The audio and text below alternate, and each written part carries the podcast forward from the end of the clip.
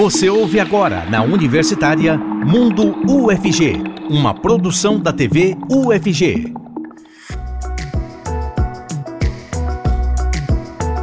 A você que nos acompanha, eu convido a você interagir com a gente pelas redes sociais.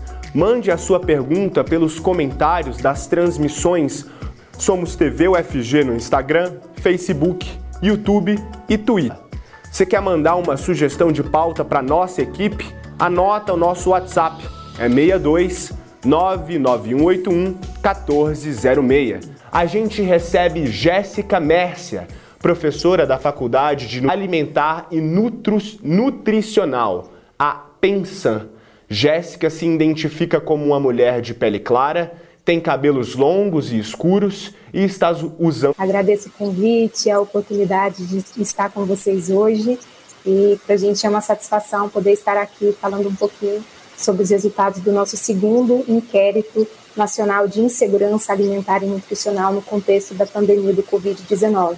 E agradeço e cumprimento a todos que nos ouvem professora da Escola de Agronomia da UFG, que também integra a rede brasileira, se identifica como uma mulher de pele morena, tem cabelos longos e pretos com alguns fios grisalhos. Sempre uma alegria participar aqui do Mundo UFG.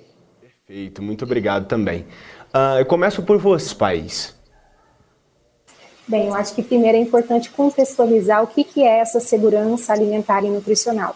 Nós temos hoje no nosso país uma política, é o direito de todos a um acesso regular e permanente a uma alimentação de qualidade, em quantidade, sem comprometer outras necessidades básicas. Então, é sustentável.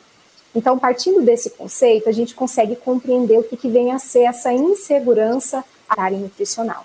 Hoje, no nosso país, nós temos utilizado principalmente a EBIA, que é uma escala brasileira de insegurança alimentar, inclusive uma escala utilizada por outras pesquisas brasileiras feitas pelo IBGE, o nosso Instituto Brasileiro de Geografia e Estatística, desde 2004, feitas diretamente para as pessoas, para as famílias, aonde é possível verificar se é daquele contexto, naquele domicílio, está em situação de segurança alimentar ou algum nível de insegurança alimentar, como leve, moderado e grave.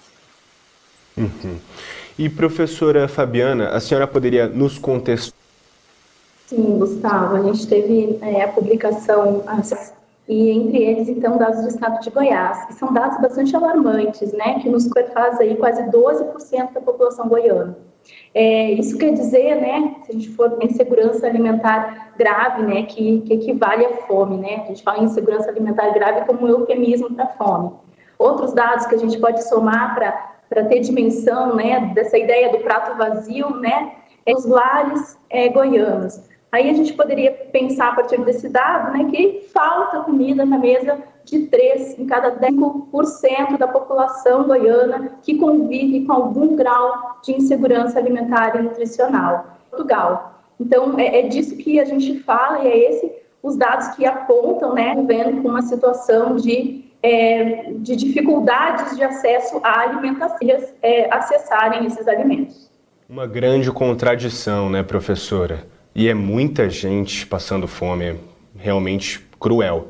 Uh, indo nessa lógica e para ser didático com os nossos telespectadores, por favor, professora Jéssica, você pode diferenciar. A leve, ela se refere a uma preocupação. Uma, o indivíduo ele começa a estabelecer algumas estratégias para ter pelo menos a quantidade. Então, tem um comprometimento da qualidade dessa alimentação.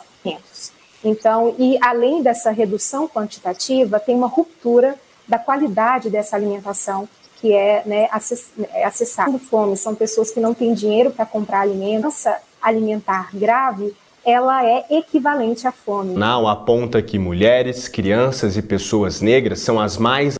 Porque ela nos leva a pensar uh, as características né, das pessoas presentes principalmente entre as famílias que têm mulheres como responsáveis ou que tem pretos mentos, né? Diferença de renda que desfavorece mulheres em relação aos homens e que desfavorece pretos e pardos em relação muito sério, né? Porque as crianças elas estão convivendo nessas famílias e, e no contexto de Goiás, quando a gente fala né, de lares, como uma pessoa que está à frente, né, que, que, que é, representa esse lar, é 67% de pretos e pardos. Então, a gente tem aí né, uma fatia da população que é bastante grande, que, de modo mais intenso, tem convivido com a situação de insegurança alimentar e nutricional, leve, moderada ou grave. E não há dúvida né, de que esses dados apontam sim para uma correlação bem nos ajuda a pensar isso. A gente está falando de desigualdades não como algo pontual, mas como algo né, que é histórico, né, dos processos que moldam, né, as dinâmicas populacionais no Brasil e também, né, que influenciam diretamente as estruturas socioeconômicas e políticas do Brasil e certamente então do Estado de Goiás. Então, a... E professora Jéssica, essas casas que possuem crianças menores de 10 um, geram consequências ao longo da vida delas em relação a nutrição e subdesnutrição? Bem, eu acho que é importante enfatizar que a fome ela dobrou nas famílias onde tem crianças menores de 10 anos de idade, se comparado com os resultados é, né, de fome né, nessas, nesses domicílios com crianças menores de 10 anos, e em 2020 esse percentual foi para 18,1%. Então, a maior prevalência de insegurança alimentar, considerando princípios onde nós temos crianças menores de 10 anos. E isso implica também entender que é uma interação desses indicadores, não é somente a presença da criança menor de 10 anos, é também uma família que tem uma baixa renda, uma baixa escolaridade, impacto, que foi a pergunta que você fez. Qual é esse impacto pensando na saúde coletiva, no nosso sistema único de saúde? A gente pode, a gente pode associar a talvez um aumento da prevalência da mortalidade infantil. Então, é, essas crianças, elas podem, então, chegar a esse nível, investir não só nos programas já existentes, né, sobre fortificação alimentar, nós temos hoje o Programa Nacional de Suplementação de Ferro, o Programa de Vitamina, aumentar a demanda, vai aumentar a demanda de qualificação de profissionais que possam atender essa demanda específica, ou seja, uma, uma série, uma, uma, série de, uma série de impactos. Professora Fabiana, como que as iniciativas de transferência de renda podem uh, frear a fome? Elas ajudam? Se sim, como? Gustavo, é, essa pergunta ela é bem interessante porque a gente é, então a gente tinha aí, né, o, o Bolsa Família que mais recentemente, né, foi substituído é, mas é importante que a gente compare também dados. Em 2021, é, a gente tinha aí né, uma parcela de 52,9% passou para 32,9% né, da população. Então, quer dizer, a gente teve uma diminuição do acesso a esse auxílio e essa diminuição. Então, a gente pode tomar esse dado para dizer que sim, né, a transferência de renda é importante né, para minimizar esse cenário tão agravado de fome. Mas, ao mesmo tempo, o que a gente percebe, pelos dados agora do segundo é, é que tinham aí uma renda per capita de até meio salário mínimo, era de 64,2% nos lares que não receberam essa, esse auxílio, a insegurança alimentar moderada. Mas só que esses programas de transferência de renda, embora importantes, sozinhos e atuando pontualmente, eles não resolvem a situação. Essa educação, há programas mais amplos de saúde, ou seja, eles não vão contribuir, mas importantes, eles atuam totalmente e não resolvem, eles não freiam a situação da fome, como os dados mostram, né? Porque se resolvessem, a gente não tinha aumento da. Explicam esse aumento desastroso da fome no Brasil?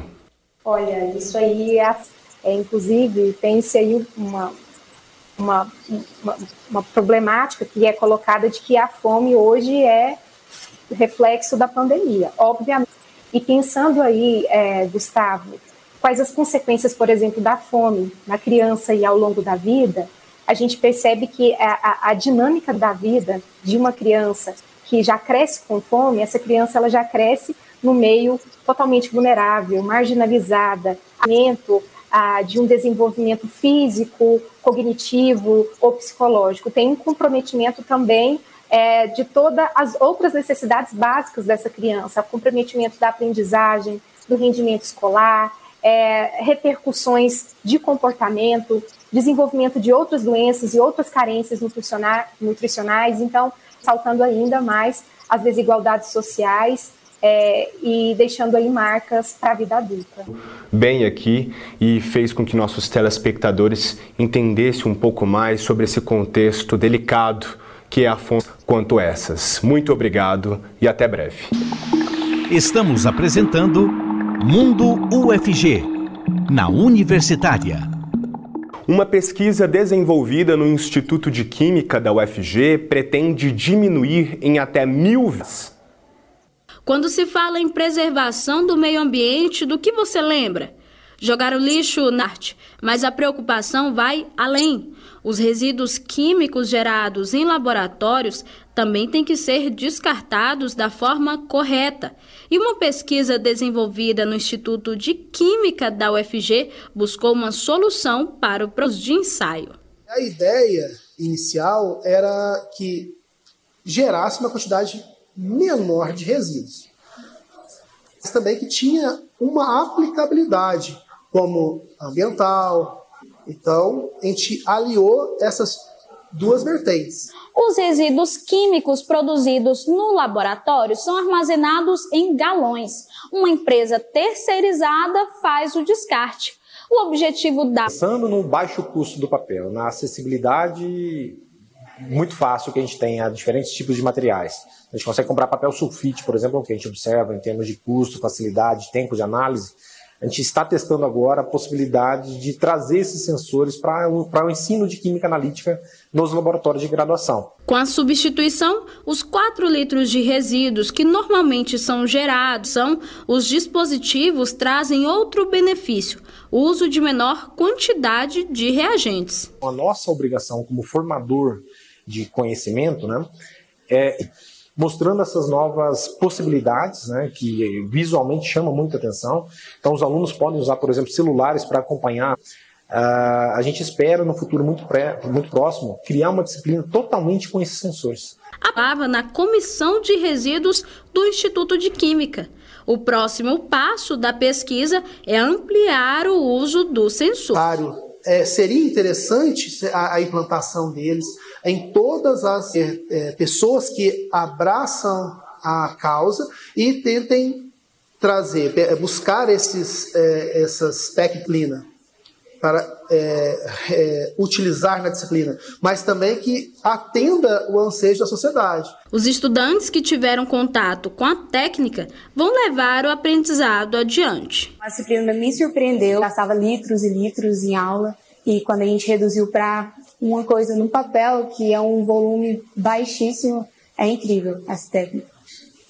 Vai me ajudar quanto a, a mercado de trabalho, porque a análise da, é, no caso da indústria de alimentos e controle de qualidade é basicamente um, um trabalho laboratorial que o químico tem dentro da indústria. Educação ambiental é muito mais do que assim, apenas jogue lixo no lixo é, tem assim, todo, um determinado resíduo, né, um determinado ácido assim, uh, na pia. Assim, qual consequência que isso assim, vai gerar assim, futuramente? Uh, se isso aí vai para o rio, né, e se alterasse o, o pH assim, do meio, assim, no meio aquático, né, qual vai ser a consequência assim, na vida marinha, por exemplo? Que tal aprender uma língua e expandir os horizontes? O núcleo de línguas da UFG está com inscrições chega com essa e outras dicas de oportunidades na agenda de hoje. Vamos ver. Olá, me chamo Jade e essa é mais uma Agenda UFG. Aqui você fica sabendo de todos os serviços e acontecimentos da universidade. Eu sou uma mulher jovem, de pele clara, com os cabelos loiros e cacheados um pouquinho abaixo dos ombros e eu também uso óculos. Estou em um corredor da UFG com janelas de vidro para uma série de atividades que está acontecendo no Museu Antropológico. A 16ª edição do Primavera dos Museus está com o tema com sarau, feiras de artes, show e roda de conversa. Núcleo de Línguas da UFG Português para estrangeiros. São 25 vagas que serão preenchidas por ordem de inscrição. Os cursos acontecem em outubro, no formato 1fg.br. E eu encerro hoje com um convite para o projeto Hora Lapei, um evento online e aberto ao público que discute assuntos do empreendedorismo. O tema dessa edição é o campo de estudos do empreendedorismo, temas e perspectivas de formulário encontrado no site lapei.passo.fg.br. Essa foi a agenda de hoje, continue nos acompanhando e até a próxima. que a UFG possui uma iniciativa que atua nos parques da cidade? Confere aí. Nos Parques é uma iniciativa que busca ligar o conhecimento produzido pela universidade com a conscientização e a defesa ambiental, ciência e tecnologia. Ele é realizado nos parques porque, ao usufruir desses espaços, a população pode conhecer a riqueza de biomas. Para vincular um projeto ao UFG nos parques, você também encontra informações sobre os próximos eventos.